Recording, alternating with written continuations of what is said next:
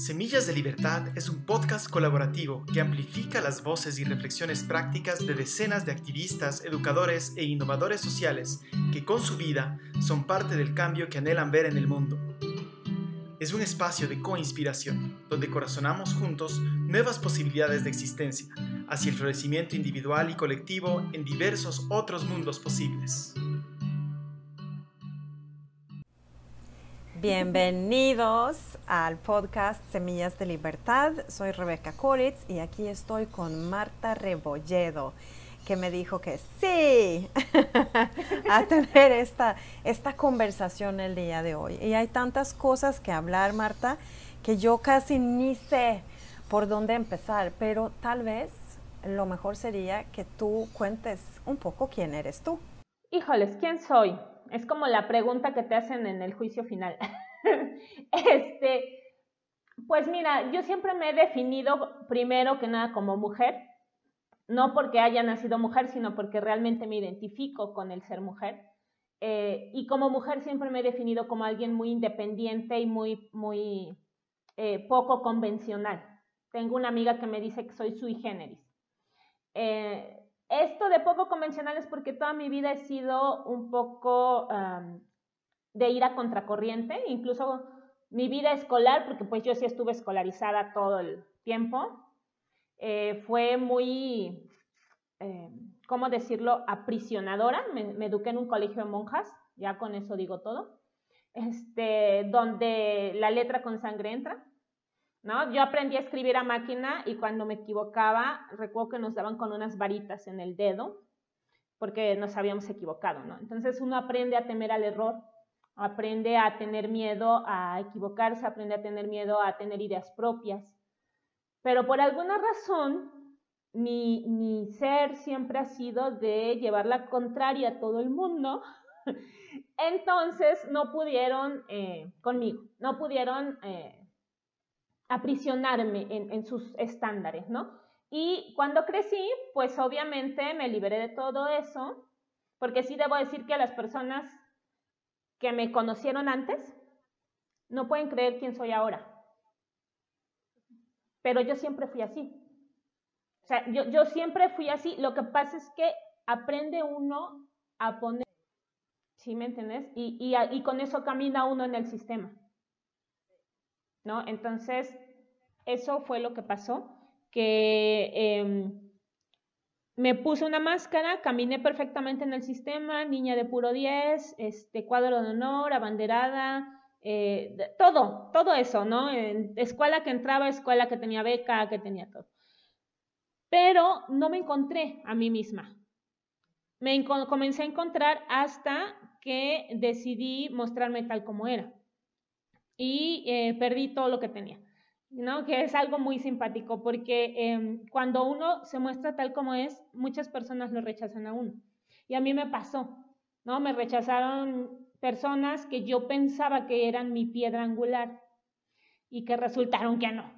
Y me aceptaron personas que ni por aquí me pasaba que iban a ser mis amigos y que iban a estar conmigo.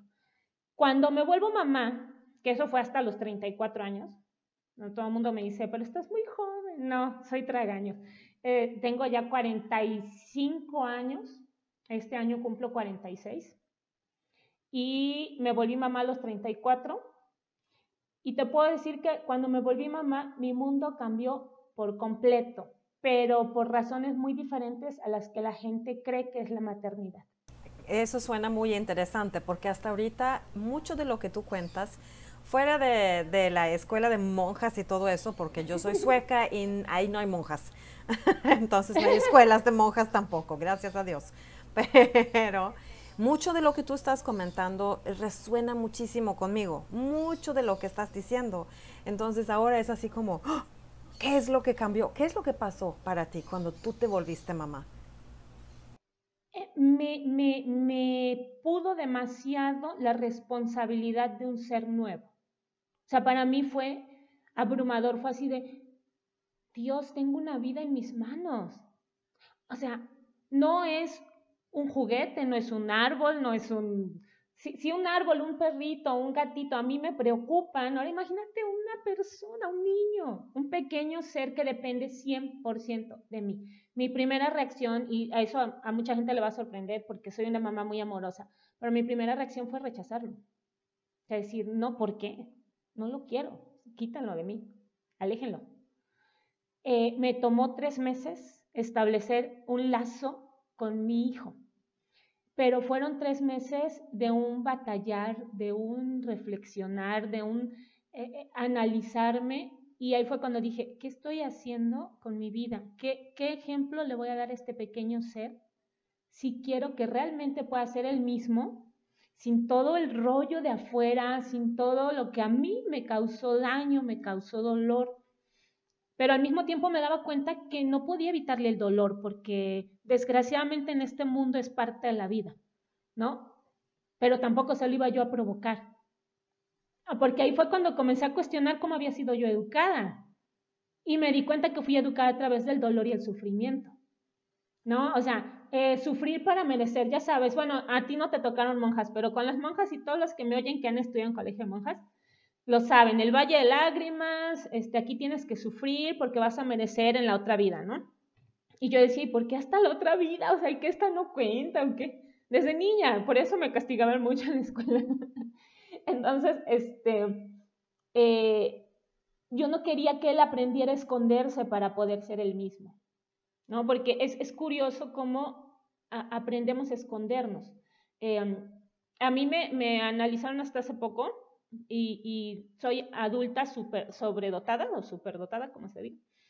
Pero no tengo, em, ¿cómo te digo? Mi sobredotación es em, de la que puedes hacer lo que quieras en cada área del conocimiento sin ningún problema, ¿no? Tiene un nombre, pero ya se me olvidó. este, pero todo eso lo escondí de niña. Y yo veía a mi pequeño bebé y decía, él no tiene por qué esconder nada nada de lo que él es, nada de lo que él pueda llegar a ser. Pero ¿cómo le voy a hacer? Y era un miedo, era un, no sé cómo explicarte ese temor. Yo creo que lo debes haber sentido como mamá tú también, o sea, ese temor de, de, de, no ser suficiente para que él pueda ser el mismo, ¿no? Eh, de querer convertirme al mismo tiempo en muro y en abre puertas y en, en ¿cómo se llama este? Que, golpea eh, las puertas cuando quieren, no quieren abrirse, no me acuerdo, pero, o sea, todo al mismo tiempo, ¿no? León y protector y, y todo. Y, y era muy, muy difícil. Por eso me llevó tiempo establecer lazo con mi bebé, o sea, aparte, no lo amamanté, porque yo tenía mucho desconocimiento al respecto. Yo siempre había rechazado el ser madre porque sentía que era una persona que no tenía nada para dar. O sea, no, que yo, ¿qué? yo veía a mis amigas, ay, es que la maternidad es maravillosa y fantástica. Y yo decía, ajá, pero entonces, ¿por qué se quejan? no, o sea, porque por un lado es, es, como muy contradictorio el mensaje. Por un lado te dicen que es fantástica y maravillosa y llegas al otro lado y todo el tiempo se están quejando que porque, ay, es que no se callan, no te dejan dormir, ya nunca tu vida vuelve a ser la misma, ya no sé qué. Entonces decía, bueno, o les gusta o no. Cuando yo me topé con la maternidad me di cuenta que es algo muy diferente. Es diferente porque cuando lo abrazas con verdadero amor, con ese amor incondicional que debería ser, nada te pesa, nada es sacrificio. Me dicen, ¿cómo aguantas estar 24/7 con tu hijo? Le digo, ¿aguantar? Si no lo estoy cargando. O sea, por Dios, es una convivencia maravillosa con un ser humano que me aporta cosas nuevas todos los días que me aporta su asombro, que me aporta su alegría, que me aporta su tristeza, que me aporta tantas cosas. O sea, tengo un hijo que es tan maravilloso y que es tan, dirían por ahí, silvestre, este, porque, porque lo he dejado ser, ¿no? O sea, sí le pongo límites, claro, como todo, o sea, él tiene límites, por ejemplo, en la cuestión de ser muy respetuoso con los demás. ¿no? O sea, me gusta que respete la vida, que respete a las personas, que sepa estar en cualquier lugar siendo él mismo, pero sin necesidad de, de gritar, hey, estoy aquí, soy yo. No, o sea, no es necesario. Puedes estar aquí sentado siendo tú mismo y oyendo a todos y diciendo, ah, qué padre, ¿no? Qué interesante punto de vista. Es que es muy interesante escucharte, Marta, porque yo creo que, que de alguna manera nos venden la maternidad de una forma bastante particular, que descubrí aquí una, una como algo un poquito diferente en México, como una veneración total a la madre. Y al mismo tiempo los esposos no siempre tratan muy bien a sus esposas, pero a sus madres sí, las tienen así. Entonces como que eso fue muy, confuso para mí cuando, cuando yo llegué aquí y también muy confuso que por un lado eh, están los niños con las familias todo el tiempo, los cargan y está la tía y las primas y las hermanas y, están todos para cargar el bebé, ¿no? Y, ¿Y dónde está el bebé? Ah, fulanita lo tiene. O sea, como hay un sostén familiar bastante interesante que no vas a encontrar, por ejemplo, en Europa, porque ahí todos trabajan, no hay forma de, convivir de esa manera, ¿no? El, sostén de la familia lo tiene el Estado, de alguna manera, el gobierno, no, no las familias mismas, es muy distinto. Eh, y al mismo tiempo veo esta cosa donde no hay, no hay siempre mucho cariño, como que no dejan, no dejan que los niños sean quienes son. Y yo tuve una experiencia un poco diferente. Eh, tuve un embarazo muy pesado. Este, mi hijo amenazó a nacer en la semana 21, entonces yo no tenía ninguna garantía de que sí saliera vivo. Y ese embarazo fue sumamente pesado para mí, pero también entendí algo dentro de mí, entendí que no era como yo quería, era como él quería. Y que si él quería irse, antes de tiempo, yo tenía que respetar su voluntad. Y, eso es lo que a mí me llevó a, como querer darle esa libertad de escoger, ¿sabes? De poder ser él. Em, pero también muy, muy interesante porque vengo de otra cultura y estando en México, pues me topo con, con una cultura que es muy, muy diferente a la mía y yo veía eh, como maestra, ¿no? Yo estaba trabajando en una de las universidades de la ciudad de Oaxaca. Yo veía a mis alumnos, los veía muy poco capaces. O sea, estábamos hablando de nivel universitario. Lo que ellos estaban estudiando no era un no era una obligación. Ellos elegían estudiar mi materia porque lo deseaban, ¿no? Yo era maestra de francés, querían francés, pues lo tomaban por gusto eh, y pagaban extra además. Entonces, lo que me extrañaba tanto, y esto es como esta perspectiva cultural, era que yo no podía salirme del salón sin que se volviera un relajo. En Suecia yo podía dejar alumnos de 11 años, 15 años, de 18 años en el salón, yo yéndome al baño y regreso y están ahí todos trabajando y aquí en México no. Y yo empecé a decirme, pero ¿qué es esto? ¿De dónde vienen? O sea, ¿cómo es, ¿cómo es aquí? ¿Por qué no están tomando responsabilidad de sus propios estudios, de su propio aprendizaje? Y entonces cuando yo tenía ahí a mi hijito tan chiquito, fue como de, hmm, yo quiero ser cariñosa con él, yo quiero ser respetuosa con él, yo quiero seguir respetando su voluntad, pero ¿cómo le hago? ¿Cómo lo hago en un país donde aparentemente sí, los niños tienen un espacio muy, eh, muy fuerte. Por supuesto, están siempre en las bodas, en los bautizos, están por todos lados, que en Suecia muchas veces es común de tener una invitación a una boda donde dicen, favor de no llevar a sus hijos, ¿no? ¿Qué? Como totalmente antivida. Pero al mismo tiempo veía como este autoritarismo, el adultismo, cómo hablaban a sus hijos y me quedaba muy confundida entonces, escuchándote a ti, tú estás como hablando de cosas que yo no he escuchado a nadie más aquí en México hablar. Y me llama mucho la atención. Es que, mira, em, aparte de, de, esa forma de vender la maternidad que tú dices, yo la analicé mucho porque yo tengo muchos problemas con mi figura materna. Eh, mi mamá y yo no nos llevamos bien. Con mi papá tampoco.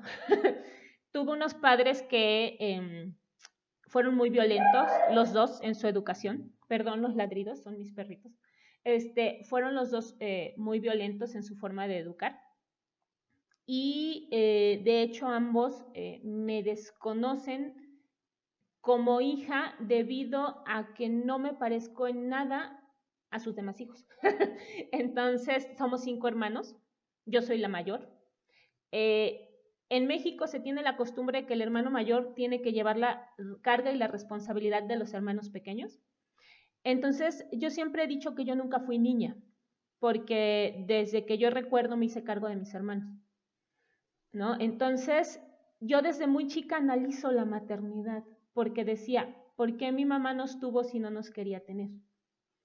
Aunque ella siempre decía, yo los amo, es que ustedes son mis hijos, son lo mejor que me pudo haber pasado, yo los adoro.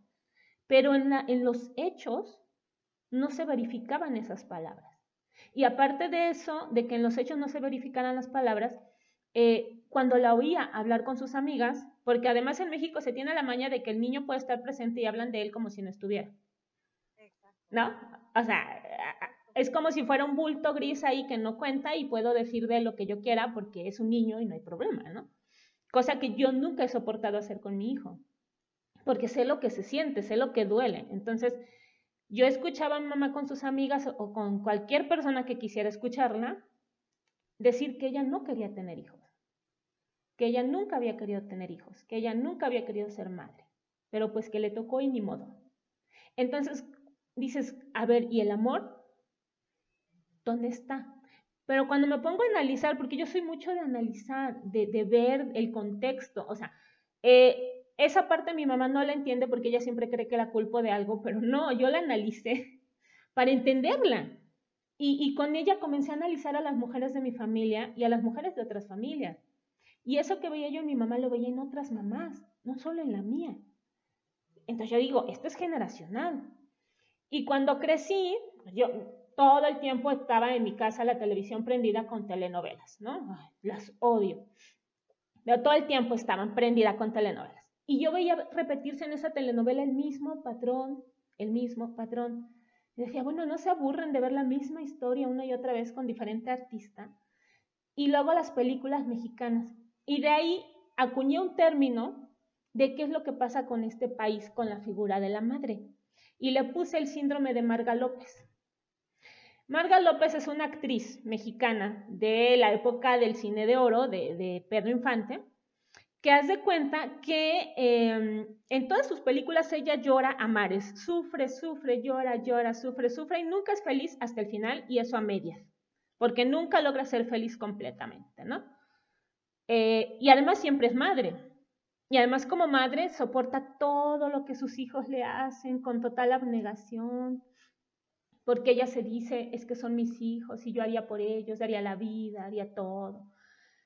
Eh, pero con una especie de amor eh, a, partes iguales de posesividad y de reproche.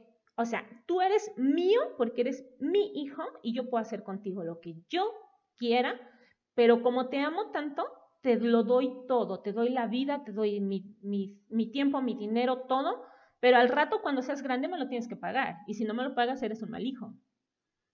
¿Me entiendes? O sea, algún día algún día tenemos que ver esas películas para que veas por qué le puse el síndrome de Marga López, ¿no? Entonces, cuando veo la sociedad mexicana, veo que es igual. La maternidad no la han vendido como un destino y un destino trágico. No es un destino alegre. O sea, es alegre la espera, la dulce espera, ¿no? Que también para mí fue terrible porque tuve amenaza de aborto también desde los tres meses y este, una parte de mí quería y una parte de mí no quería y fue así como muy caótico. Pero, ¿cómo te diré? Em, el venderte la dulce espera, la parte bonita es cuando van a nacer.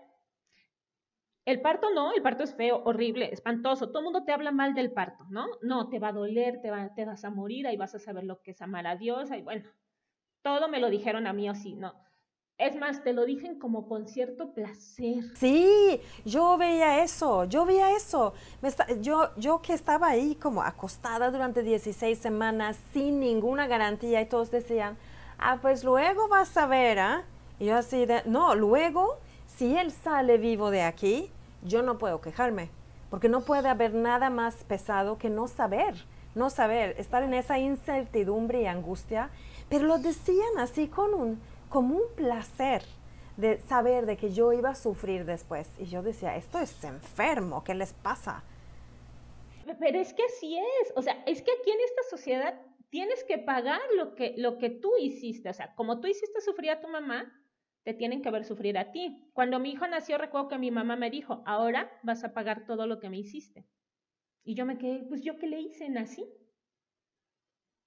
Y una de las cosas que menos me perdona es que mi hijo sea tan bello que no he pagado nada.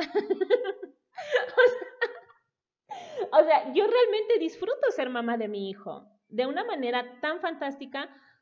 Me dicen, es que el, el no dormir pues yo sí dormía. La diferencia es que, por ejemplo, si mi hijo se quedaba dormido cuando bebé a las 2 de la tarde, yo me acostaba a dormir con él.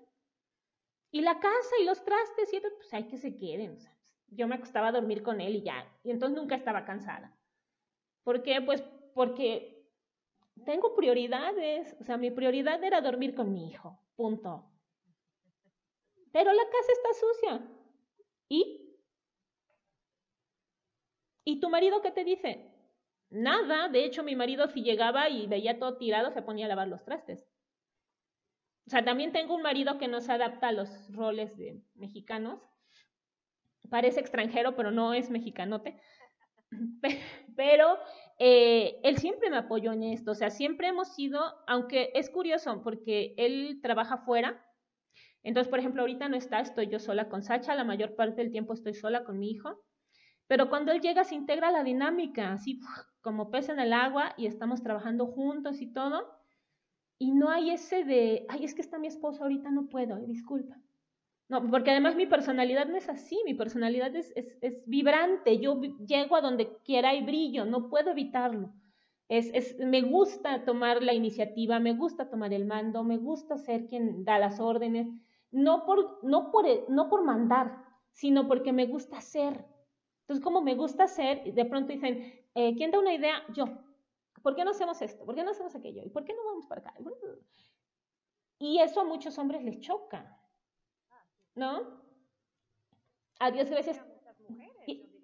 De hecho, sí, eh, a, mí me decían eh, cuando comencé a andar también en mis ondas del feminismo, porque te digo, yo estoy medio chiflis y ando a contracorriente en todo. Cuando empecé a andar con el feminismo, eh, una de las cosas que más me decían es que las mujeres no son sororas entre sí. Pero todo viene del mismo síndrome, o sea, de verdad. Todo viene de la maternidad, de cómo nos han vendido a la imagen de maternidad. ¿Cómo vamos a ser sororas? No, yo creo que también estaba hablando con una amiga que lee mucho más que yo y ella me dice que hay una cosa también con la religión ahí, que porque como la mujer dentro de la religión católica no tiene valor ninguno, solo cuando se casa y tiene hijos, pues la única manera de, de, ser valiosas es eso. Y entonces desde chiquitas empieza la competencia para ser la más atractiva, la más inteligente, la más lo que sea, para poder atraer el hombre más fuerte. Y eso creo yo de verdad porque no había yo vivido esa competencia entre mujeres antes de venir a México. Eso es un fenómeno totalmente nuevo para mí. Y me da mucha tristeza porque justamente digo, pero si, si, hay, si hay este machismo, si nosotras, entre nosotras no nos apoyamos, pues cómo, va, cómo vamos a cambiar las cosas, ¿no? Yo entiendo que los hombres no pueden y tal vez no siempre quieren tampoco cambiar las cosas porque tienen todos los privilegios. Pero entre mujeres deberíamos de apoyarnos. Fíjate que sí. De hecho, eh, muchas cosas están cambiando en México y eso me da gusto. Cada día veo jóvenes, sobre todo jóvenes, mujeres, que se apoyan más entre sí, que se ayudan más entre sí, que están más dispuestos a trabajar junto a la otra por cambiar esto. Pero, pero también me doy cuenta que las mujeres más de mi generación todavía tienen ese, ese gen de, de pelear con la otra. Un poco por esto que dices de, de, de, que efectivamente el componente religioso no lo podemos dejar de lado. Eh, yo que estudié en escuela religiosa te lo puedo decir, este, es siempre el competir por ser la más bonita, pero también la más calladita. La, no puede ser la más inteligente, porque el varón tiene que ser el más inteligente.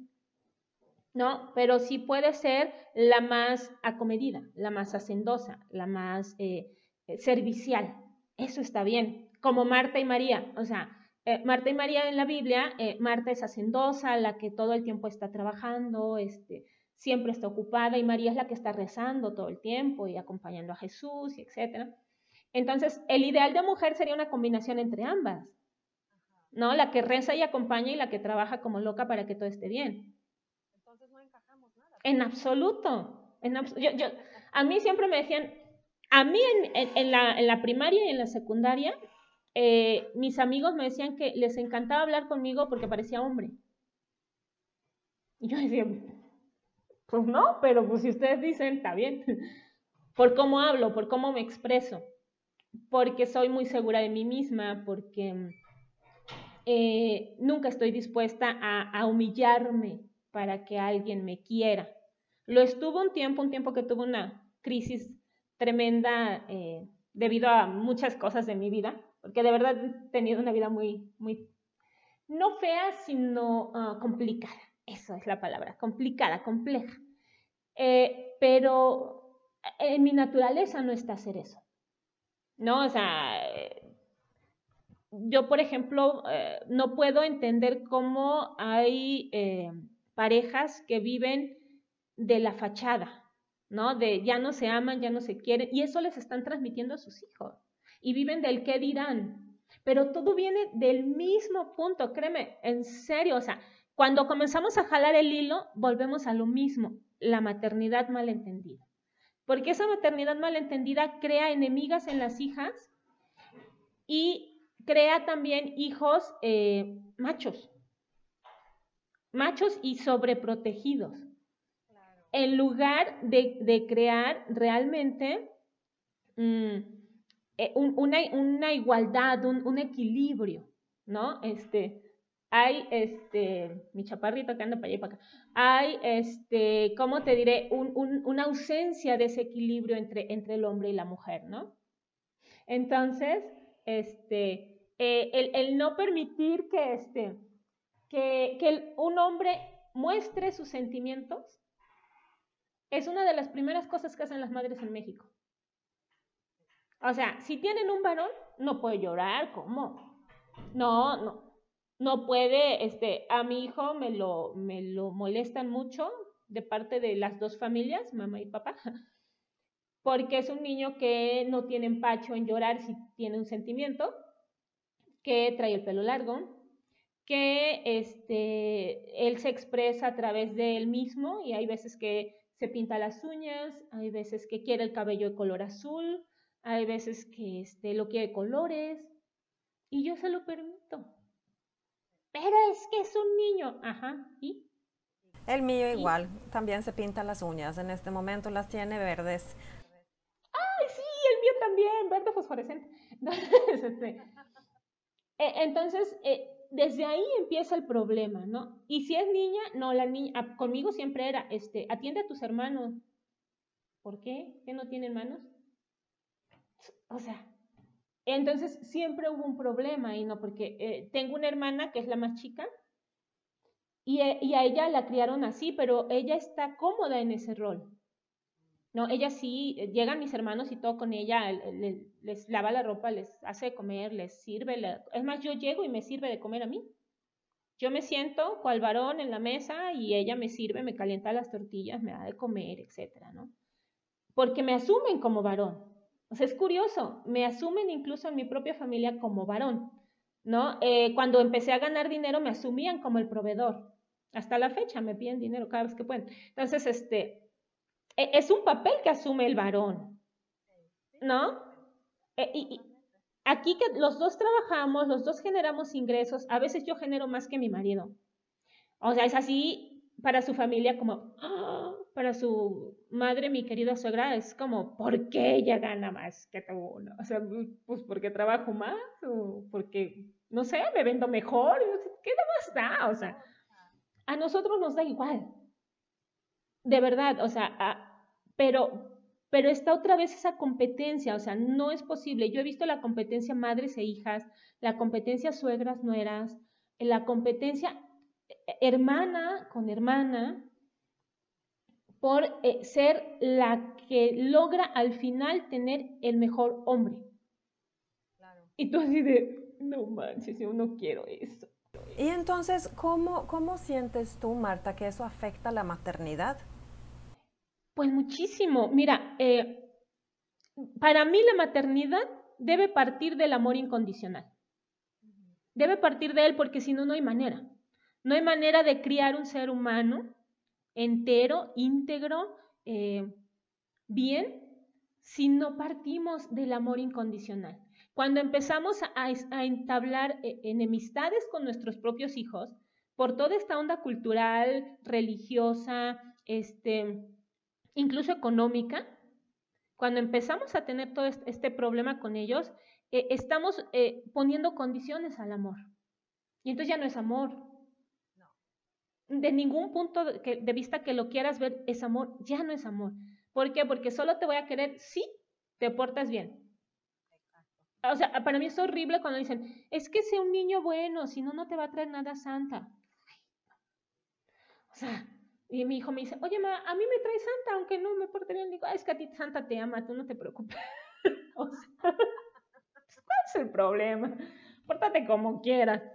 Es muy diferente enseñarles lo que es correcto y lo que es incorrecto y que ellos vayan aprendiendo a tomar la decisión de qué hacer en cada cosa, a decirles, pórtate bien, y ese pórtate bien es, pórtate como yo quiero.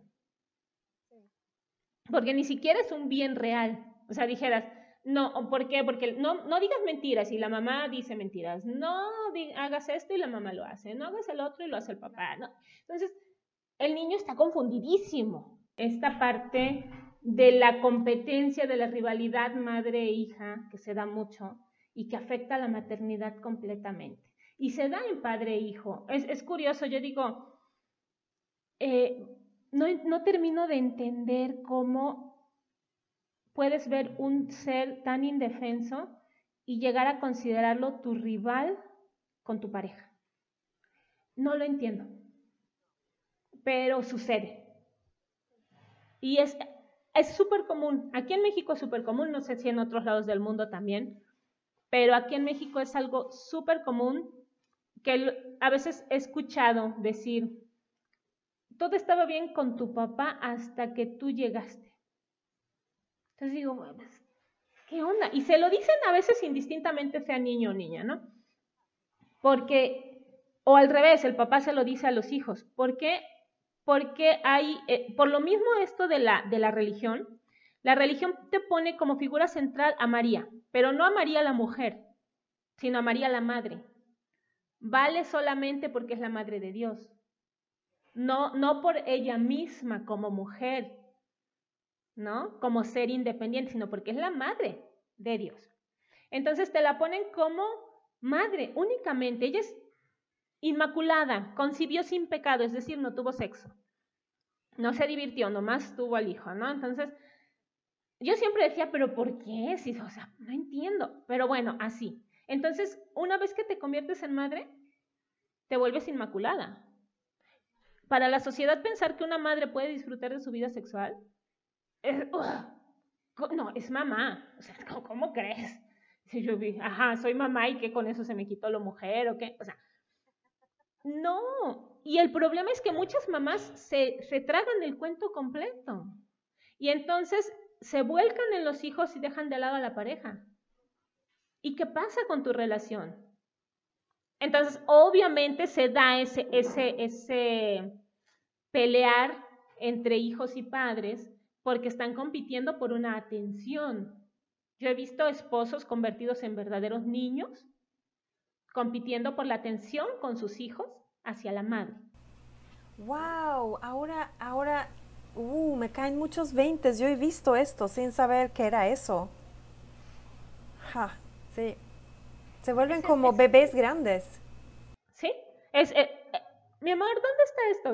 Mi amor, ¿dónde está el otro? Mi amor, eh, y está el hijo también hablando al mismo tiempo, entonces está padre e hijo, y llega un momento en que dices, oye, tú ya tienes, no sé, 30, 40 años, ya ubícate, ¿no? Pero ¿qué pasa cuando uno sí le presta atención a su pareja como pareja? Ese fenómeno no existe. O sea, cuando le prestas atención a tu pareja como pareja, cuando tienes tus momentos de intimidad, cuando buscas tu espacio como pareja, sin dejar de ser mamá y sin dejar de ser papá, se pierde por completo esa competencia, porque se, se, se separan los ámbitos. O sea, una cosa eres tú como mujer, como pareja, como, como persona, otra cosa eres tú como mamá, otra cosa eres tú como profesionista. Y aunque sigues siendo tú, son ámbitos muy diferentes. ¿No? Y es algo que no saben hacer. Ya entiendo muchas más cosas después de 17 años en este país. Está loquísimo. Yo me pregunto si, si se parece en los demás países latinoamericanos o si es un fenómeno nada más mexicano. Eso sería interesantísimo escuchar pero seguro vamos a, vamos a saber, porque las personas que nos escuchan pueden escribirnos y decirnos si sí o no.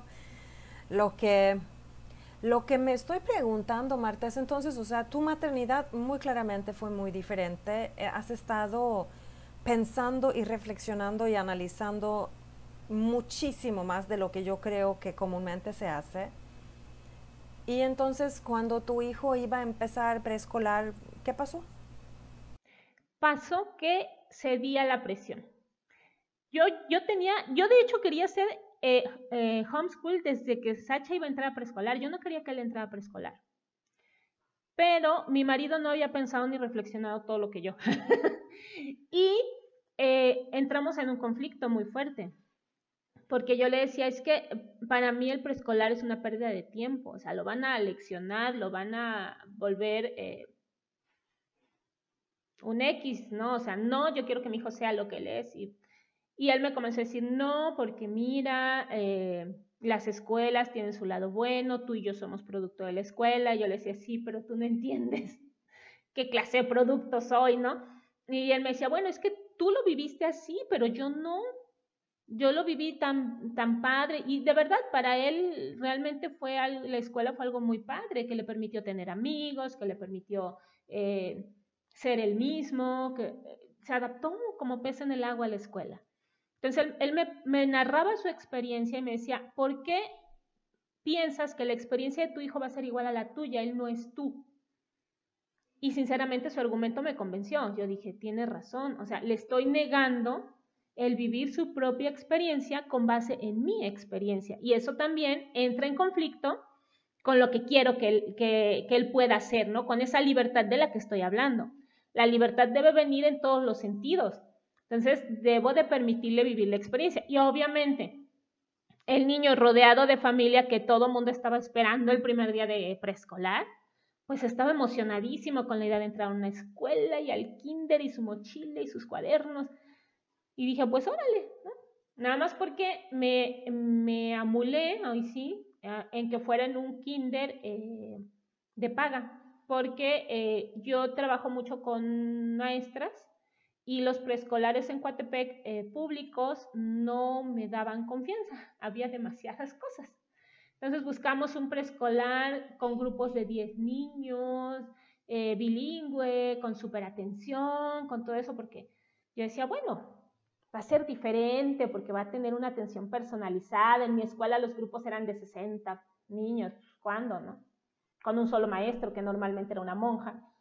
Y pues aquí, sí, no, entonces, pero aquí iban a tener maestras capacitadas este, en la enseñanza y, me vendí yo sola la historia. Y en ese momento, te soy sincera, yo estaba también en un, en un momento muy, muy débil eh, anímicamente. Habíamos tenido un, fracaso muy fuerte con mi esposo.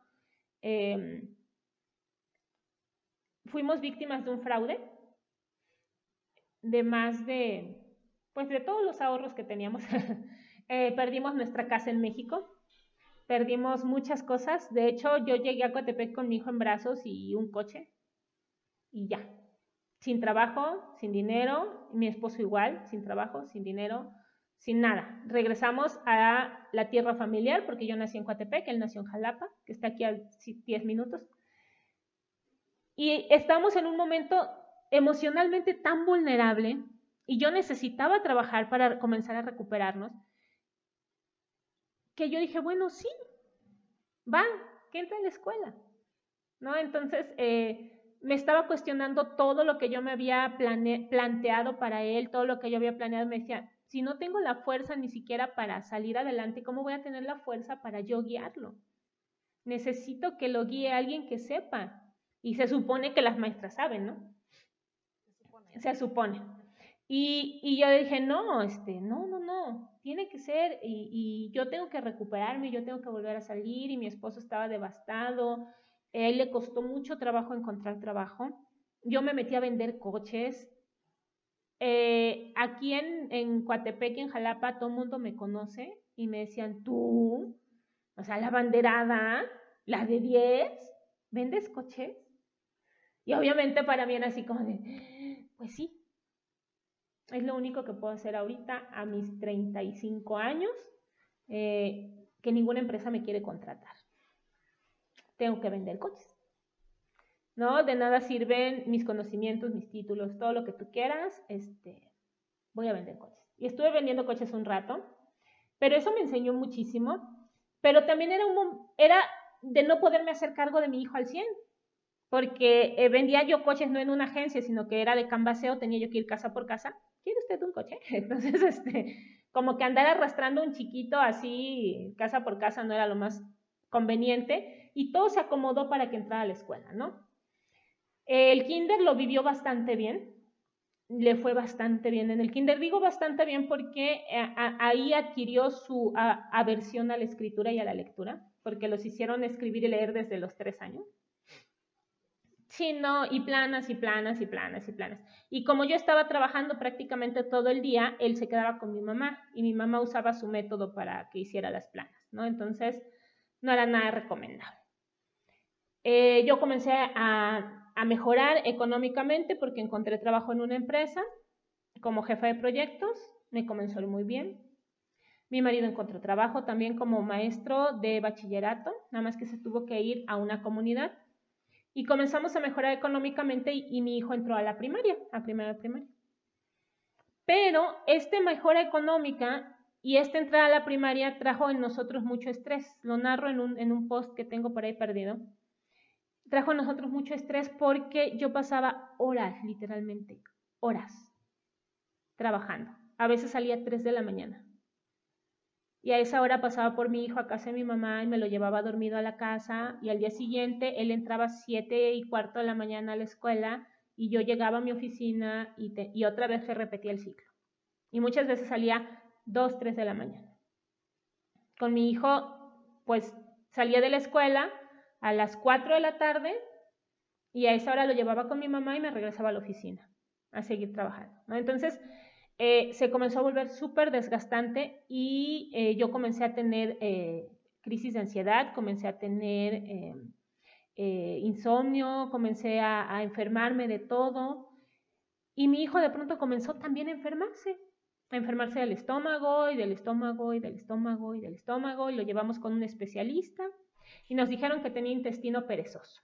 Y yo, pues bueno, y le hicieron una endoscopia alta y bueno, mil cosas, ¿no? Innecesarias, por cierto, porque mi hijo no tenía nada, pero era estrés. Y yo no entendía qué pasaba, qué estaba pasando. Yo había, me había desconectado totalmente de él. O sea, todo, todo mi, mi, mi pensar al principio, sus primeros años de vida, había sido absorbido por la vorágine del mundo y me había desconectado de él por completo. Yo estaba ocupada en trabajar, en hacer dinero, en recuperar lo que habíamos perdido, que eran cosas materiales. Pero en ese momento no lo entendí. Hasta que, que me golpeó la realidad, hasta que de pronto un día vengo con Sacha en el coche. Él tenía cinco años, porque además, como él cumpleaños en diciembre, entra más chiquito. Entonces tenía todavía cinco años, aún no era diciembre. Vengo en el coche con él y eh, de pronto me dice así con todas las letras, mamá, ¿es cierto que yo tengo que, eh, que besarle la vagina a una niña? Y casi me estrello con el coche. Me estacioné como pude, respiré, volteé y le dije, a ver mi amor, ¿de dónde sacaste eso? De la escuela. Ah. Yo dije, Dios mío, abuso en la escuela, ¿qué está pasando? Este, ¿qué ha visto mi hijo? Le digo, ¿y dónde lo viste, mi amor? Pues en la escuela, mamá. Le digo, en el baño, en el salón. Yo tratando de ser así como muy fría, muy tranquila, pero por dentro mi cabeza iba a mil por hora pensando que mi hijo estaba siendo abusado o que sus compañeritos estaban siendo abusados y él lo estaba viendo, o alguna cosa así horrorosa y horrible, ¿no? Hasta que él me dice, no, es que fíjate que mi amiguito X, este, no lo pone en su tableta. Ah, ¿lo viste en un video? Sí, en una tableta. Y me describe lo que vio. ¿no? Un acto de felación completo, crudo y duro. Y el amiguito les dijo que todos lo tenían que hacer. No, afortunadamente nadie lo hizo, pero todos lo tenían que hacer. Y entonces me comienza a contar y yo comienzo a entender por qué mi hijo estaba enfermo. Me comienza a contar que un amiguito les enseñaba pornografía pura y dura y otro les enseñaba videos de terror de los famosos creepypasta pero de un terror realmente horroroso, gore, con sangre en todos los sentidos, horrible. Y entonces comienzo a atar cabos porque mi hijo había comenzado a padecer terrores nocturnos, porque había dejado de comer, porque este, cada día le, le dolía más su estómago cuando decíamos ir a la escuela. Comienzo a atar cabos y digo, Dios mío, ¿qué le estoy haciendo a mi hijo? Y estaba igual en una escuela chiquita con al, salones de 10 alumnos con maestras preparadas y capacitadas. Voy a la escuela, presento mi queja, me dicen que van a tomar cartas en el asunto y no hacen nada, absolutamente nada. Presento mi queja primero con la maestra, la cual me ignora. O sea, me dice, sí, señora, no, nosotros lo vemos, no se preocupe. no, no puede ser. No, bueno, no me hace caso. Voy a, eh, dejo pasar una dos semanas a ver mi hijo me dice que no han hecho nada, que los amiguitos lo siguen presionando para ver los videos. Voy a hablar con la directora. El mismo caso me dice que sí, que van a hacer algo y no hacen nada. Y llega un momento en que estos niños, como mi hijo se comenzó a negar a ver los videos, porque yo le dije, hijo, niégate, no los veas. Como mi hijo se comienza a negar a ver los videos, este, en, un, en una oportunidad dentro del salón, estando en el recreo, eh, lo atacan estos dos niños y lo estaban ahorcando. Y cuando yo llego por él a la escuela, nadie me informa. Ningún, ningún, la maestra no me dice nada, la directora no me dice nada, como si todo hubiera estado bien, pero mi hijo sale afónico y asustado. Y hay una sola maestra, que no puedo decir quién porque me pidió que nunca lo dijera, pero una sola maestra que me llama aparte y me dice, señora, pasó esto, así es. Estaban ahorcando a Sacha fulano y sutano estaban ahorcando a su hijo, yo los vi y los separé, pero por favor no diga que yo le dije porque me corren. Y ahí es cuando yo digo, no, ¿saben qué? Están pero si bien mal. Hablo con los papás, ah, cito una junta, hablo con los papás, les explico, ¿y sabes cuál es mi horror? Que me dicen, pero ¿cómo está pasando esto? ¿Con quién? Digo, pues con mi hijo. Es un varón. Ah, bueno, o sea, ah, bueno, sí, es que los niños se tienen que hacer hombrecitos en algún momento. Yo pensé que le había pasado a una niña. Te juro que ahí todo, todo comenzó a pasar por mi mente, todo lo que había sido mi embarazo, todo lo que había sido mi aceptación de la maternidad, todo. yo decía, ¿qué estoy haciendo? Si yo dije que esto no le iba a pasar a mi hijo, ¿qué cuernos estoy haciendo? O sea, me insulté como no tienes una idea porque no importaba, porque era hombre.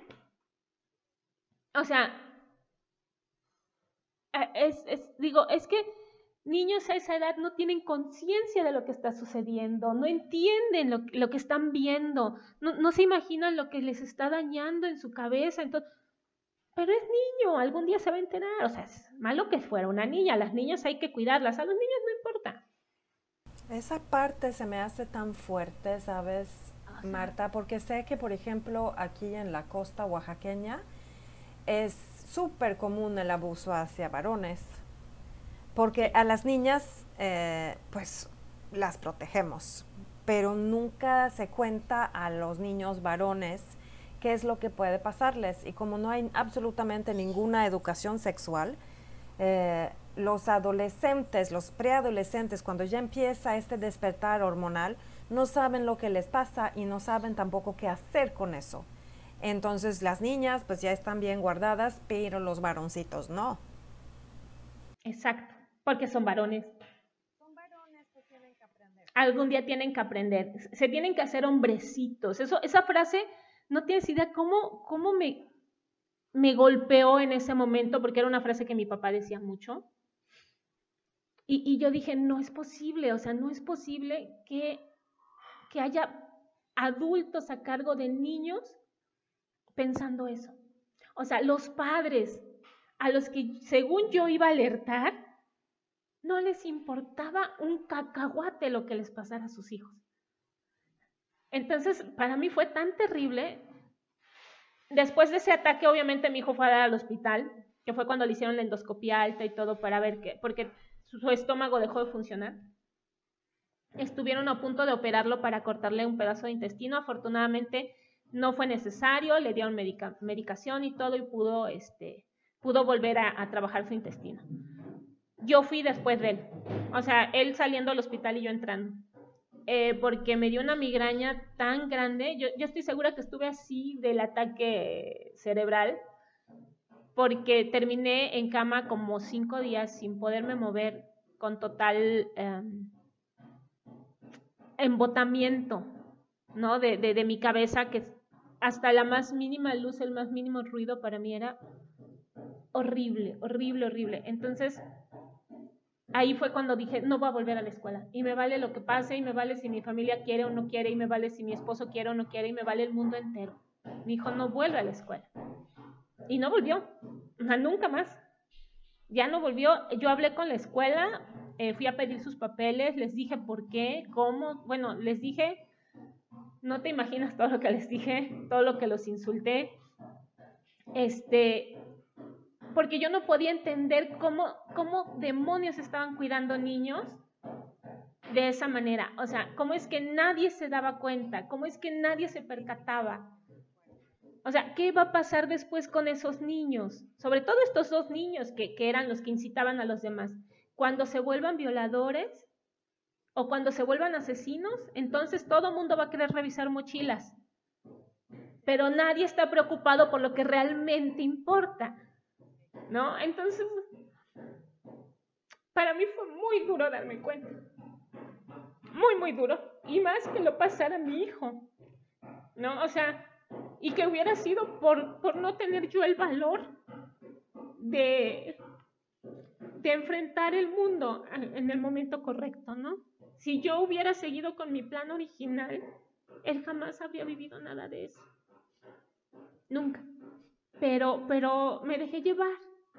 Y ahí me prometí que nunca iba a volver a pasar, o sea, jamás en la vida iba a volver a pasar. Hablé con mi esposo, obviamente cuando le expliqué lo que pasó, quería ir a golpear a todo el mundo. Este, dijo, sí, escuela no, adiós. Digo, sí, se acabó la escuela. Eh, comencé a investigar del homeschool, encontré a Laura Castellaro, encontré a Priscila Salazar, de ahí encontré a Roxy, a Leti, fui encontrando a varias mamás que me fueron guiando. Eh, yo misma comencé a ver que había muchos huecos en la educación en casa, mucha desinformación, y yo soy enemiga de la desinformación porque es lo que trae las desgracias. Entonces comencé yo a, reunir información que hacía falta y de ahí nació mi tendencia a ayudar en lo legal, ¿no? porque yo siento que si hubiera mantenido mi, mi enfoque, si hubiera tenido una red de apoyo que me hubiera ayudado a mantener mi enfoque, mi hijo jamás habría pasado por esto. Y entonces, el, comenzar a, a, postear cosas en la red, a hacer pública y todo, es parte de convertirme en una red de apoyo para todas esas mamás que tienen la idea, pero a su alrededor la, la sociedad las está absorbiendo. Entonces yo dije, no, no, o sea, no, no voy a permitir, si yo puedo evitarlo, si yo puedo ser esa lucecita que les diga, no, lo que estás haciendo está bien, lo voy a hacer, ¿no? Entonces, cuando luego las mamás me escriben y me dicen, eh, gracias, porque cuando te leí, o cuando hablé contigo, o como cuando te escribí, tomé el valor para, para, educar en casa, ¿no? Eh, es padrísimo. Claro, entonces básicamente si no hubieras tenido esa experiencia junto con tu hijo, pues igual no hubieras estado donde estás hoy. Definitivamente, porque me había yo ya dejado absorber, ¿no? O sea, este pequeño es un, sol. Me había yo ya dejado absorber, eh, obviamente en la empresa yo iba creciendo, iba ganando más, y de alguna manera eso te absorbe.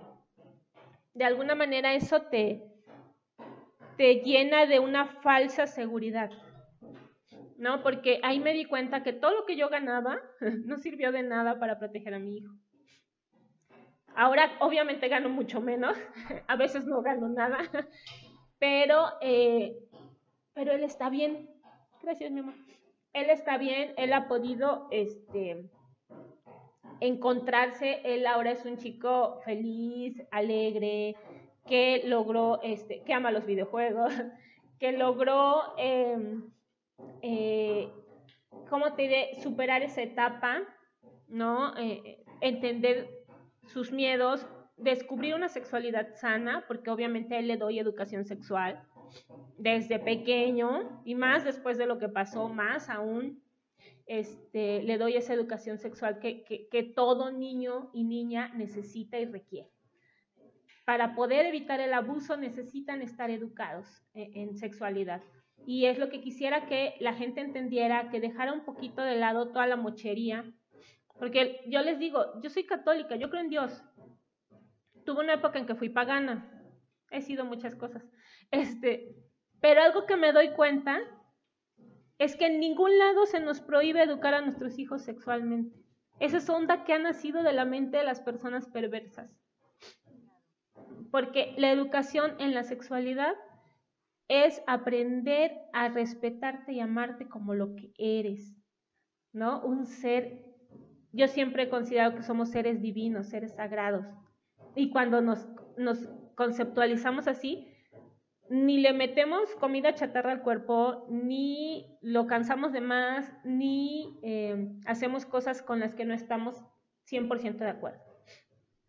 ¿No? Entonces sí fue como, como no, ahí fue donde nació todo. Y créeme que meterme a esto de, de lo, de, de, ser figura pública en el homeschool, fue mucho por, por, por la gana de ayudar. O sea, no, nunca pensé en, me voy a poner a vender cursos y hacer esto. No, de hecho eso vino al final, ¿no? Ahorita porque me ha ido absorbiendo tanto que dejé de lado los trabajos que hacía, yo daba asesoría de tesis, todavía voy dando de vez en cuando, cuando tengo tiempo.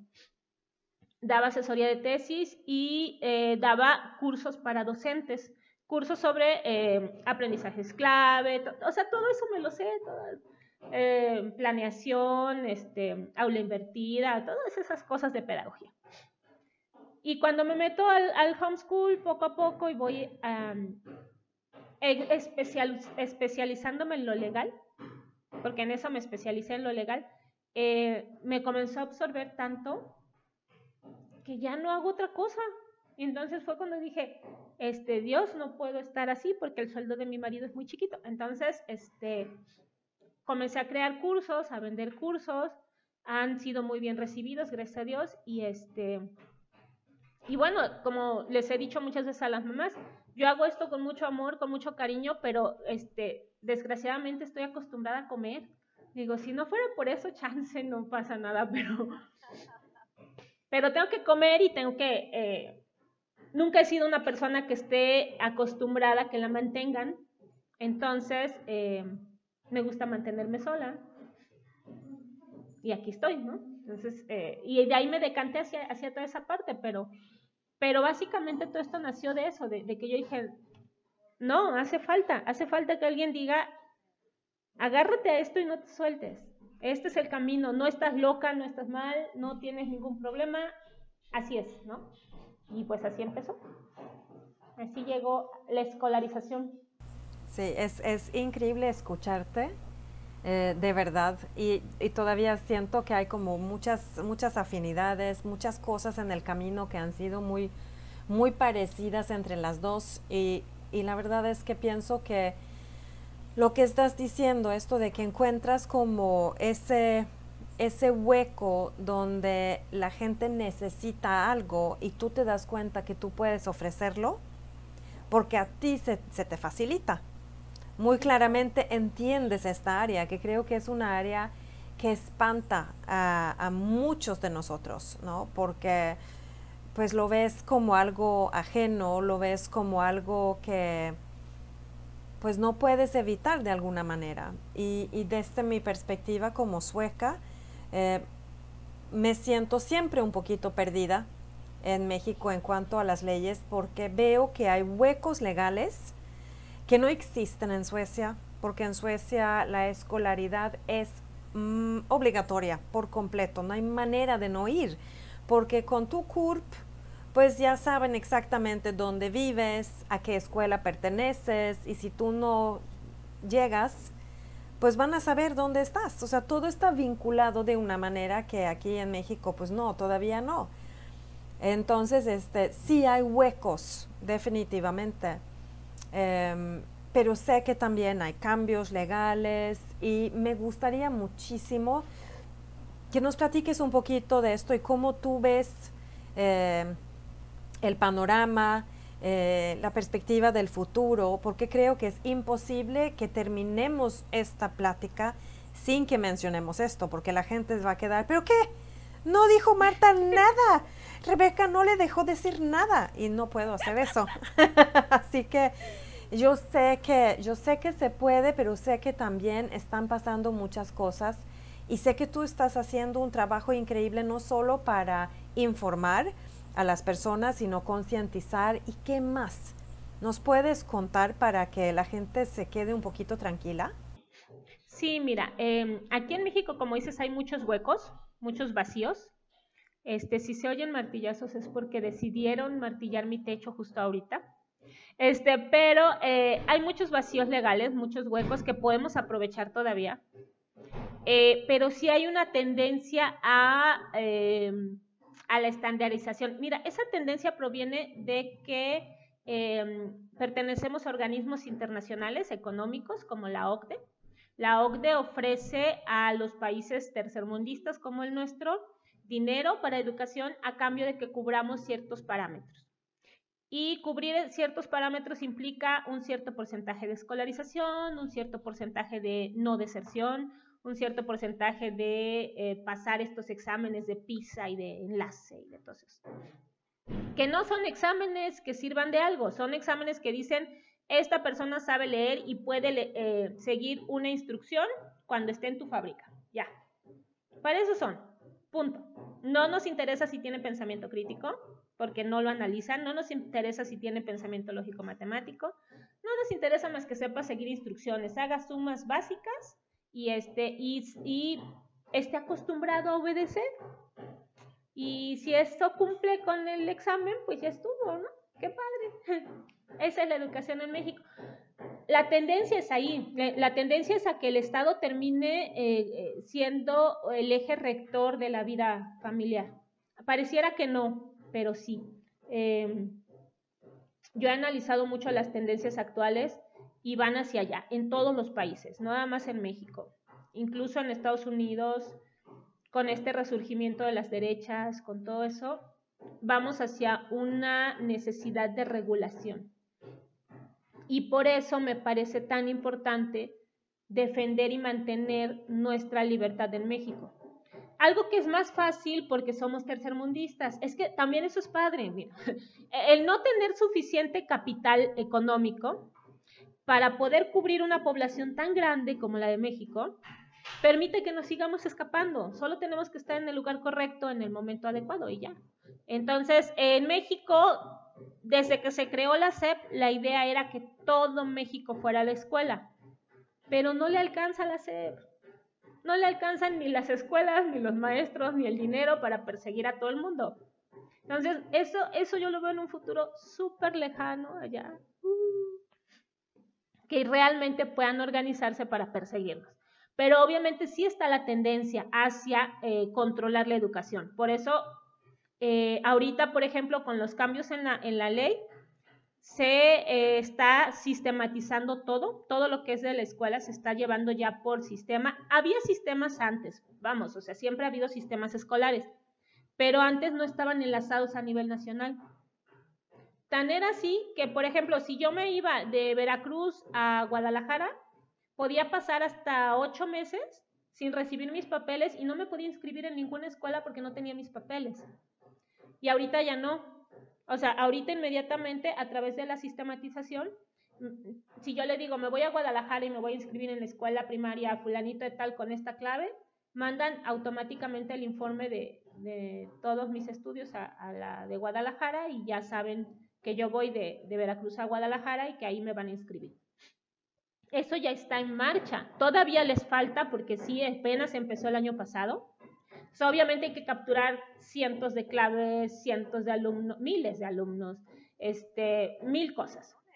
Sí, millones de hecho, millones de alumnos y a Dios gracias, los equipos son viejos, obsoletos, los maestros no saben usar internet, hay zonas rurales donde ni luz hay, entonces este, eso va a tardar, pero ya está en marcha. Y lo primero que se va a ver afectado son las grandes ciudades, Guadalajara, México, Monterrey. Pero también ha cambiado el enfoque hacia los niños. Ha cambiado de un enfoque tutelar a un enfoque de derechos. Entonces las leyes ahora conciben a los niños como personas con derechos. Y eso significa que son personas capaces de opinar sobre su propia realidad. Y entonces ellos pueden tomar la decisión de, de ser educados en casa. ¿En serio? Sí, en serio. Porque yo estaba leyendo algo hace, uff, ya no sé, si hace nueve meses o algo así, algo que salió. Y primero me dio esa sensación de que, ajá, los derechos de los niños. Y luego cuando seguí leyendo, lo habían girado exactamente como lo hacen en mi país natal, donde dicen, es que es un derecho para los niños tener acceso a educación. Yo así, ajá, pero ¿qué tipo de educación? Porque no pueden elegir. Pero entonces, ¿tú sí estás diciendo que se les va a poder escuchar la voz de los niños? Pues sí, no en un futuro cercano, porque los jueces actualmente están muy cerrados al tema, pero tenemos un aliado inesperado, y de hecho digo inesperado porque cuando me acerqué a ellos lo hice con miedo, pero ahorita se están abriendo caminos insospechados. Eh, estoy hablando del CIPINA, que es el Sistema Integral de Protección a los Niños, Niñas y Adolescentes. Y eh, ellos están encargados de vigilar que se defiendan los derechos de los niños como tal. Y al acercarme a platicar con ellos, con encargados en diferentes estados, obviamente apenas llevo poquitos, pero la tendencia es hacia reconocer que no se les está negando el derecho a la educación al educarlos en casa que por el contrario, se les está eh, dando la libertad de eh, ser realmente personas con decisión, con autonomía progresiva, que es algo que defiende el actual Estado. Y eh, eso es bueno. Eso puede cambiar, sí, en cualquier momento.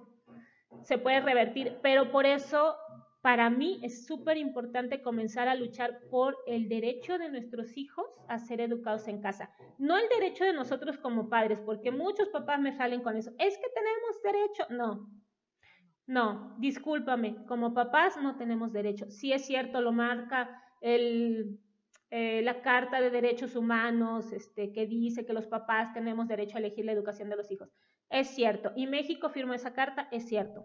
Pero si se cumplieran todos los derechos humanos de esa carta, México sería otro país. Y aquí los derechos humanos los hacen bolita y los avientan a través de así, ¿no? no, no, no los pelan. Entonces, eh, no es eso. Y aparte también siento que es muy adultocentrista el decir, es que es mi derecho como papá elegir lo que yo quiero hacer con mi hijo. No. Yo siempre les digo, vamos a defender el derecho de nuestros hijos de ser educados como ellos quieran. Y ellos quieren ser educados en casa. Y ellos quieren seguir sus propios métodos de aprendizaje. Entonces, ¿por qué les vamos a negar ese derecho?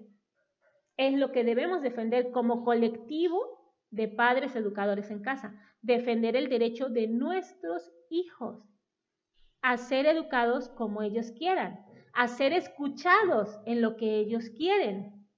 ¿Sí? Porque todo eso lo marca la Ley General de, Niños, Niñas y Adolescentes.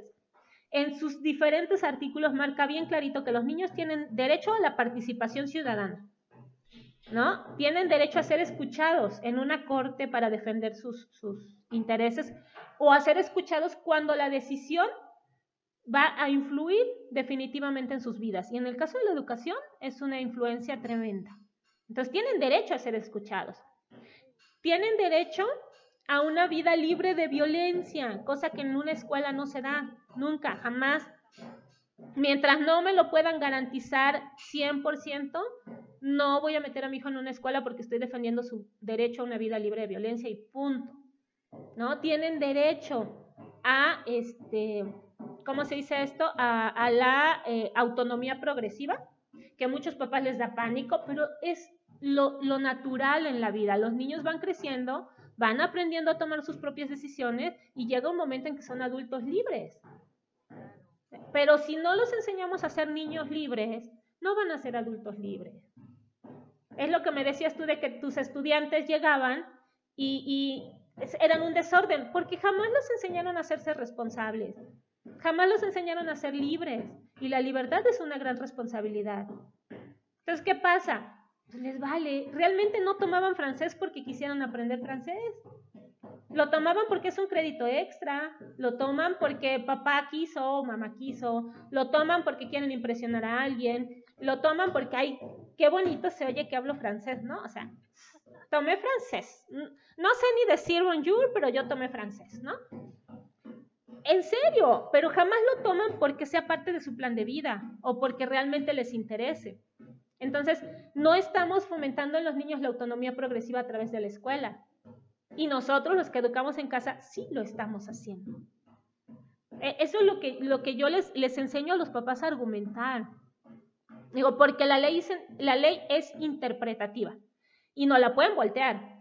Alguien muy hábil te la voltea así. Entonces tienes que ser más hábil. Y para ser más hábil tienes que saber. Entonces yo les digo, no me crean, lean las leyes. Lean, por favor. Me dicen, es que no entiendo nada. Bueno, pues ya que lo leíste, lo discutimos. Y entonces lo vamos a entender juntos, ¿no? Y si a ti un juez ya te dijo, es que esto contraviene el derecho a la educación, entonces, no, ¿por qué? Por esto y por esto y por esto y por esto, ¿no? Entonces me dicen, ¿de dónde sacas tanto? De que leo las leyes, ¿no? Pero también leo libros de teoría del derecho, ¿no? Porque yo me he puesto a investigar, por ejemplo, eh, lo que es la obligación jurídica, porque muchos papás me dicen, es que el artículo 31 dice que es obligación llevar a nuestros hijos a la escuela y me dijo el abogado que es un delito si no lo hago. Pues no, fíjense que no es delito. ¿Por qué? Porque es una obligación jurídica, pero es una ley incompleta porque no tiene sanción. No está, eh, para que algo sea considerado delito, debe estar tipificado en el Código Penal y no está tipificado no llevar a los hijos a la escuela. Entonces no es delito. Entonces, no, entonces, ¿cuál es el problema? O sea, de hecho ya cambió, el artículo 31 fue una de las cosas que yo agradecí que cambiara, porque ahora ya no dice que es obligación, dice que es responsabilidad. Eso es muy diferente. Entonces, es responsabilidad llevarlos a la escuela. Fíjate que yo soy bien responsable, todos los días pasamos por ahí. Pero este, pero no nos quedamos porque no nos gusta. Entonces, este cambia, al cambiar un solo término en la ley, cambia todo. Entonces, eh, discúlpenme, pero no no, al ser responsabilidad ya no es una obligación jurídica como tal, y entonces, pues, ¿qué creen? Que ya no me interesa, no lo voy a hacer, ¿no? Entonces... Entonces, Marta, yo, yo quisiera saber si hay manera de apoyar tu trabajo, por ejemplo, porque entiendo que ahí estás tú y estás muy enterada y muy metida en estos temas, estás apoyando a un montón de papás, pero ¿cómo se apoya que este trabajo llegue a donde tenga que llegar? ¿Se puede? ¿Hay manera? Mm, pues mira, normalmente aquí en México eh, cada papá tiene que buscar su abogado y, defenderse. ¿no? Y generalmente, porque generalmente los juicios son por divorcio, o sea, nunca he tenido un juicio porque eduquen en casa, que los persigan por eso, no. Sino que cuando se presenta un divorcio, el papá comienza a perseguir a la mamá generalmente porque educa en casa. Aunque al principio fue idea del papá o estuvieron los dos de acuerdo, pero ya dando el divorcio, ah, no, voy a ver cómo te amuelo y te persigo y tienes que escolarizarlos porque yo mando, ¿no? Es, es cuestión de poder.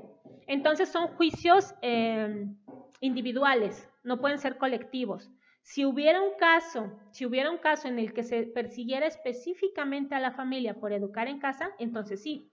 Entonces podría ser algo colectivo y entonces podríamos hacer algo eh, a otro nivel. Ahora, yo lo que estoy buscando ahorita, eh, te digo, ya me estoy acercando al CIPINA. esto del CIPINA lo estoy haciendo junto con Ditya Albamar, que pertenece a ABP Sustenta, la asociación que hice para aglutinar a las familias que educan en casa.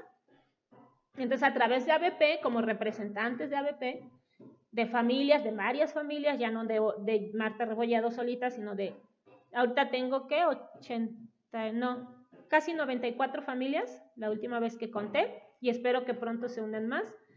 Este, entonces ya me presento como representante legal y entonces ya te abren las puertas. Por eso me puedo acercar al CIPINA, porque como Marta Rebolledo les vale cacahuate pero como representante legal de la asociación, eh, de la, perdón, de la sociedad civil eh, ABP Sustenta, entonces sí. A ver, pásale, vamos a platicar. Ok, entonces, si hay familias que quisieran sumarse, ¿cómo le hacen, Marta? Este, que entren a la página ABP Sustenta, así A, B de barco, P, sustenta.org. Este, y ahí están ahí viene inscríbete y ahí están los pasos claritos a seguir para inscribirse a ABP y formar parte de esta asociación. Con el simple hecho de registrarse nos ayudan mucho.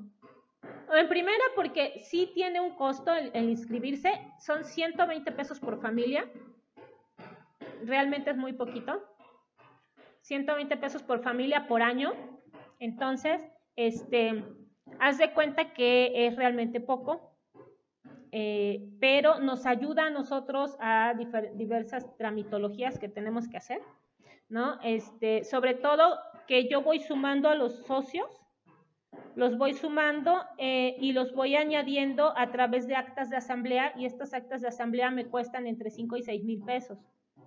Entonces, con eso que me van dando, cuando ya junto lo de un acta, entonces añado socios y hago un acta nueva. Y junto lo de otra acta, añado socios y hago otra acta nueva porque obviamente no tengo otra opción, no, me alcanza a mí para hacerlo de mi bolsa, si no con todo gusto lo haría gratis. Pero este, sumándose ahí, ahí vienen los pasos, eh, paga aquí, da estos datos y eh, inscríbete, ¿no? Hay muchas cosas que hay foros ahí, pero no han funcionado como yo quisiera porque la gente por alguna razón, si no es Facebook, no se mete. Este, sí, no, ahí están los foros, pero no los usan. Este, tengo libros, eh, hay una sección privada para miembros donde hay libros para descargar sobre educación en casa, sobre este, educación de los niños, crecimiento este, infantil, desarrollo, etc. Hay eh, otra parte, eh, también aparte pueden escribirme cuando quieran para asesoría sin ningún costo. Entonces, yo trato de darles beneficios, en mis cursos les hago descuento, entonces trato de darles beneficios para, para que vean lo padre, pero yo siento que el principal beneficio es que si entre más familias seamos, más fuerza vamos a tener. ¿no? Entonces, mi idea es acercarme así, de hecho me estaba acercando al CIPINA junto con Titia, para ver cómo están los ánimos. Ya hemos visto que están de buenas hacia nosotros. Es más, el de Tabasco eh, considera que es una excelente opción de educación. Entonces, ay, yo me quedé así, wow, qué padre. Entonces, vamos a tocar más puertas. ¿Y por qué lo estoy haciendo así despacito, llevándome bien con ellos y todo? Porque lo que quiero es justamente llegar a tener una posición que me permita defender el derecho de nuestros hijos. ¿No? Y eh, no reglamentar el homeschool, porque todo el mundo me dice, Marta, es una propuesta de ley que reglamente el homeschool. No, no quiero eso, porque entonces es meterme en una escuela. Es otra vez ceñirme a los, a los lineamientos de CEP. no, yo lo único que quiero es decir, este, oigan, pueden permitir que los niños decidan? Ustedes dicen que sí, aquí está la ley. Ustedes dicen, este, yo lo único que quiero es que me lo hagan efectivo. Nada más. Que cada vez que nos presentemos a un juicio de divorcio, el juez no diga, es que hay que escolarizarlos en tres días. O sea, ¿por qué? Porque aquí la ley lo dice. Quiero que me lo hagan efectivo. Quiero que me hagan efectivo que cada vez que eh, un vecino metiche nos denuncia ante el DIF, el DIF no diga, tienen que escolarizarlos en dos días porque si no se los vamos a quitar. Que además no, pueden, pero así les encanta amenazar, ¿no? Eh, que realmente las dependencias vayan entendiendo, que por ejemplo nos abran una opción para que no tengamos que sufrir con el trámite del pasaporte. Sí, porque ¿qué onda con eso? Pues es que para, para sacar el pasaporte, por ejemplo, de mi hijo que tiene 10 años y que nunca se lo he tramitado, eh, necesito a fuerza una constancia de la escuela. Sí, ya lo sé. Entonces, como no tengo... Sí, ¿cómo se hace? O sea, esa parte a mí me, me, me parece horrible. Es horrible, porque el pasaporte es un derecho. Sí, porque ¿qué tiene que ver la escuela? Pues es que lo piden como documento de identidad. Y el único documento de identidad válido en México para menores de 18 años es precisamente eh, una constancia escolar con foto. Y se me hace tan, tan extraño porque a, mí me tocó justamente esto, ¿no? Y este, aquí en el estado de Oaxaca. Y fue muy loco porque mi hijo tenía todo, o sea, tenía su CURP, tenía su acta de nacimiento, tenía su pasaporte vigente, y aún así lo querían. Y yo dije, esto está bien loco. Lo que pasa es que es terrible la corrupción en este país y en México no pueden confiar en nada. No confían ni en los propios documentos que ellos expiden. Tengo el caso de un, de un señor que conocí cuando estaba yo trabajando en la empresa esta que me tenía hasta las 3 de la mañana, este, que intentó tramitar su pasaporte. Él tenía todo, su título, su cédula, su INE, todo.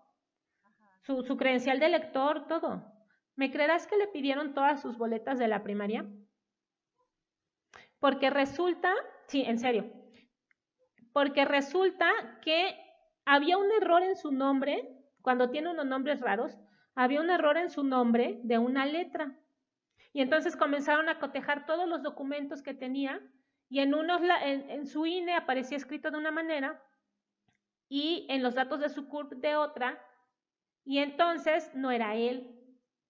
Y entonces le comenzaron a pedir su título, aparecía de otra, su acta de nacimiento, el acta de nacimiento de sus papás, de su papá, de su mamá, de su hermano mayor, este, su, su certificado de, de sexto de primaria, o sea, el certificado de sexto de primaria ya en la foto ni se veía, por Dios, el señor tenía más de 48 años. o sea, no pudo, él tenía que estar en un congreso en Argentina, no pudo llegar. Y entonces, Marta, en este momento, ¿qué, qué, qué haces tú, por ejemplo, si necesitas tramitar el pasaporte de tu hijo? Este, hablo con alguna amiga que tenga escuela y le pido que me dé una constancia. Ajá. Exactamente como yo. Sí, es que lo que digo los papás, no hay de otra. O sea, bueno, Sacha a esta edad ya lo puedo inscribir a Linea. Y con la credencial de Linea ya puedo tramitar el pasaporte. Pero cuando era más chico, entre los siete y los nueve años y cachito, nueve años, once meses, que todavía no pueden entrar a Linea, este, solamente pidiendo un favor. O escolarizándolo tres meses, pero yo no pienso hacer eso. O sea, prefiero que se quede sin pasaporte. Sí, no. Entonces, afortunadamente tengo este, varias conocidas maestras que me podrían dar la constancia. Sería un... No es el caso, porque yo les digo, eh, tengan entendido, esto que estamos haciendo es parte de la corrupción, pero no nos dejan otra opción. Porque no hay manera de, de que me acepten nada, nada, más que la constancia escolar. Y es terrible, es terrible. Sí, es terrible. Entonces también estás trabajando para que haya un cambio en eso. Claro, eh, de hecho es mi ideal, o sea, por eso, pero tengo que ir paso a paso, o sea, primero nos tienen que conocer, por eso hago mucho hincapié en visibilizarnos de la manera correcta. Digo, yo no es que sea enemiga del sistema, solo no, no encajo en él y ya. Pero no voy por el mundo diciendo, ay, todo es una porquería. No, porque tiene cosas buenas. Sí, lo que yo siento muchas veces con el sistema es que es como dar una misma talla a todos, ¿no? Como si todos tuviéramos que poner zapatos del número 9. Pero ¿qué haces si calzas 5 o si calzas 11, ¿no? Pero tienes que tener ese número porque ya se decidió, ya se definió como el mejor número. Pero no cabemos todos en el mismo molde y por eso yo también estoy tan a favor de que haya opciones. Yo no quiero estar peleándome con las escuelas. Quisiera que sí pudieran garantizar de verdad el derecho del aprendizaje del niño y que sí pudieran garantizar que los derechos humanos de los niños eh, podrían ser protegidas, ¿no? Eso sí. Em, pero creo sobre todo en la, en la multiplicidad, en la variedad, en la capacidad de poder elegir el modelo que funciona mejor para cada uno.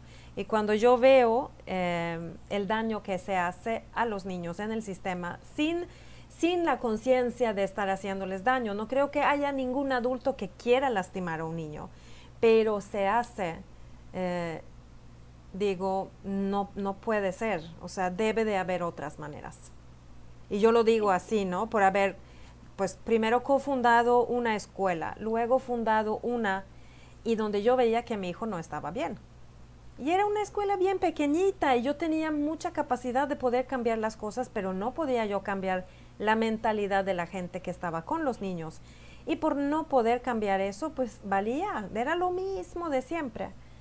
Y entonces, este, yo opto por, por lo mismo que tú, ¿no? Que mi hijo pueda crecer felizmente eh, conmigo y, pasársela bien.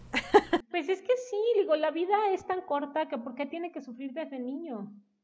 eso, eso llega de todas maneras, pero estoy con, con la convicción absoluta que si tú creces sintiéndote a salvo, sintiéndote con esa seguridad que tienes con tu mamá, con tu papá, entonces vas a poder afrontarte con cualquier tipo de situación en la vida porque tu solidez llega desde adentro. No es como, para mí la diferencia sería como entre, entre un durazno que es todo blandito y suave, pero adentro hay un hueso duro o un coco, un coco que tiene una cáscara muy fuerte, pero cuando lo abres es pura gelatina, no hay nada. O sea, yo prefiero que mi hijo sea un durazno con un, un centro sólido pero sensible, en vez de, al revés, ¿no? Donde no hay nada, está todo hueco. Y es que tienes mucha razón, fíjate, esa analogía es muy bella, porque, porque es real. Y eso que me encantan los cocos, me encantan los cocos, pero sí está vacío. Está vacío, realmente, o sea, ¿y, y de qué le sirve su cáscara dura, no? A golpes la puedes romper. Entonces, eh, yo también considero lo mismo. Em, siento que si pudiéramos garantizar una infancia feliz, segura, sana, el mundo podría cambiar en una generación completa. Ay, totalmente de acuerdo contigo. Marta Rebolledo, ha sido un placer hablar contigo y escucharte. De verdad, de verdad, pudiera yo seguir aquí horas y horas, pero sé que después voy a, voy a crear un, un problema para mis colaboradores que van a tener que cortar mucho. Entonces, voy a agradecerte muchísimo por haber querido participar en Semillas de Libertad. Y yo sé que tu trabajo es muy valioso. De hecho, yo misma quiero entrar ya a hacerme miembro de tu organización para apoyarte porque siento que es tan valioso, tan importante. Sé que están trabajando en otros países también hacia lo mismo y de verdad nos deseo a todos y a todas muchísimo éxito por el derecho de los niños de poder crecer como seres libres. Exacto, no, gracias a ti por invitarme, me ha encantado platicar contigo, también me podría pasar otras seis horas aquí hablando, pero no, no se puede. Este, pero para la otra, este, nos prometemos más pláticas, por supuesto, y, y créeme que un gusto, un gusto haber hablado contigo, un gusto saber que, que coincidimos en tantas cosas que, a pesar de ser de lugares tan distintos y tan distantes, nos encontramos en el mismo camino de garantizar la libertad de los que están creciendo, ¿no? De esos seres tan maravillosos que no queremos que sean arruinados por, por ningún sistema, que sigan siendo maravillosos. y, que puedan, y libres, y que puedan darle al mundo toda esa luz que traen dentro, ¿no? Esa es la idea. Esa es la idea. Muchísimas gracias. Muchísimas gracias. Este espacio llega a ustedes gracias a la colaboración de EDIT, Educación en Transformación. El Nido Casa Abierta, incubadora de aprendizaje alternativo. Y www.rebecacoritz.com. Encuéntranos en redes sociales con el hashtag Semillas de Libertad. Volveremos a encontrarnos en el siguiente episodio.